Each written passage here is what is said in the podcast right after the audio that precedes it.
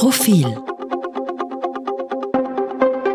Podcast Sie hören den aktuellen Profil-Leitartikel, geschrieben und gelesen von Christian Reiner. Was koste es, was es wolle, wirklich kostet. Geld ist gratis, Eigentum wird verschenkt, für die Corona-Krise muss niemand zahlen. Ein Hokuspokus, der ins Desaster führt. Zu Ende der vergangenen Woche wurden wir kurzfristig daran erinnert, dass die Welt nicht nur aus Corona und den daraus folgenden Mühen des Alltags besteht. Mir erscheint in Österreich allerdings übertrieben, denn in diesem Land der Sparbücher und der Häuselbauer, also in einem Land mit wenig Aktienbesitz und vielen Immobilienkrediten, gehört der regelmäßige Blick auf die Finanzmärkte nicht zum Tagesablauf. Was also war geschehen? Zwischen Börsenschluss am Donnerstag und Börseneröffnung am Freitag waren die Kurse abgestürzt. Die Indizes wie DAX und Eurostox 50 um gut drei Prozent gefallen. Die amerikanischen Märkte eröffneten mit ähnlichen Verlusten. Der Grund für diesen Einbruch, den heftigsten seit vielen Monaten, lag einmal mehr weit außerhalb ökonomischer Basisdaten und tief drinnen im Hokuspokus der Börsenpsychologie.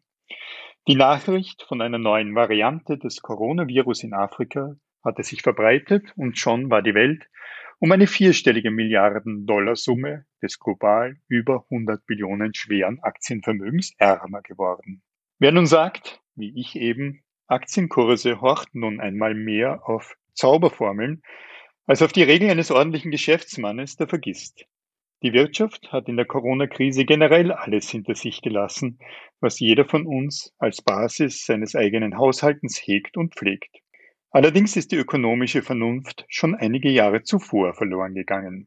Nehmen wir den kleinen Crash vom Freitag zum Anlass, um uns diesen Irr- und Widersinn an einigen Beispielen vor Augen zu führen. So ist zum Beispiel der Wirtschaftseinbruch durch Covid-19 Vielfach als das Schlimmste seit dem Zweiten Weltkrieg bezeichnet, die erste Wirtschaftskrise, bei der die Menschen nach der Krise über mehr Geld verfügen als zuvor, jedenfalls in den reichen Industrienationen. Das liegt daran, dass die Konsumenten während der Krise viel weniger Geld ausgaben, aber durch staatliche Maßnahmen nicht weniger Einnahmen hatten, sei es durch Stützung des Arbeitsmarktes, sei es durch Kostenersatz. Daher kann nun mehr konsumiert werden und die Volkswirtschaften erholen sich rapide. Das wiederum führt dazu, dass die Aktienmärkte trotz anhaltender Pandemie einen historischen Höchststand nach dem anderen erreichten. Alles Paletti also mitnichten. Möglich ist das nämlich nur, weil schon zuvor etwas eingetreten war, das eigentlich nicht sein dürfte. Geld ist gratis und daher kann der Staat es auch großzügig verteilen. Koste es, was es wolle, es kostet eben nichts. Die Neuverschuldung der Republik ändert kaum etwas an den insgesamt für die Staatsschuld zu zahlenden Zinsen. Denn diese Zinsen sind seit einigen Jahren inexistent, ja sogar negativ. Wer sich Geld ausborgt, um damit etwas zu kaufen, muss für das Borgen kaum zahlen.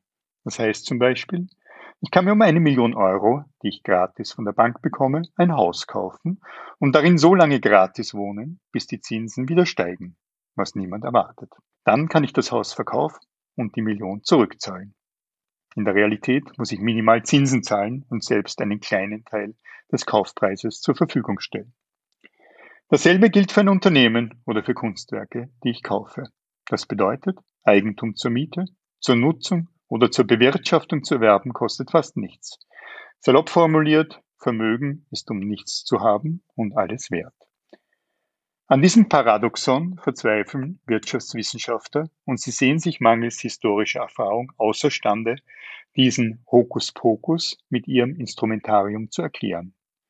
Die Notenbanken, denen längst Angst und Bange wurde, könnten die Zinsen, also den Preis des Geldes, zwar erhöhen, das tun sie aber nicht, bis vor kurzem mit der Begründung, man wolle die Konjunktur nicht abwürgen, inzwischen aber vor allem, weil die nun höher verschuldeten Länder kollabieren würden müssten sie Zinsen zahlen. Ist Ihnen, verehrte Leserinnen und Leser, Zuhörerinnen und Zuhörer, jetzt auch Angst und Bange? Es kommt noch schlimmer. Durch die Inflation ist die Nutzung von Eigentum nicht nur gratis, wir werden sogar noch darüber hinaus belohnt und bezahlt, wenn wir Eigentum erwerben. Jene erwähnte Wohnung nämlich wird derzeit allein durch die Inflation um gut drei Prozent jährlich mehr wert, während ich kaum ein Prozent Zinsen zahle. Der Kredit schmilzt also in Relation zum Wert der Wohnung. auch ohne Rückzahlung dahin und verschwindet sehr langfristig irgendwann beinahe. Habe ich zwei Wohnungen gekauft, kann ich ohne Rückzahlung und ohne Vermietung eine durch den Verkauf der anderen endgültig ins Eigentum übernehmen. Dieser Logik wohnt gar kein Zauber inne. Sie ist bar jeder Vernunft. Sie ist der Anfang vom Ende jeder Volkswirtschaft. Die Illusion, man könne die Corona-Krise zum Nulltarif bekämpfen, koste es, was es wolle, wird die Zeit bis zu diesem Ende verkürzen.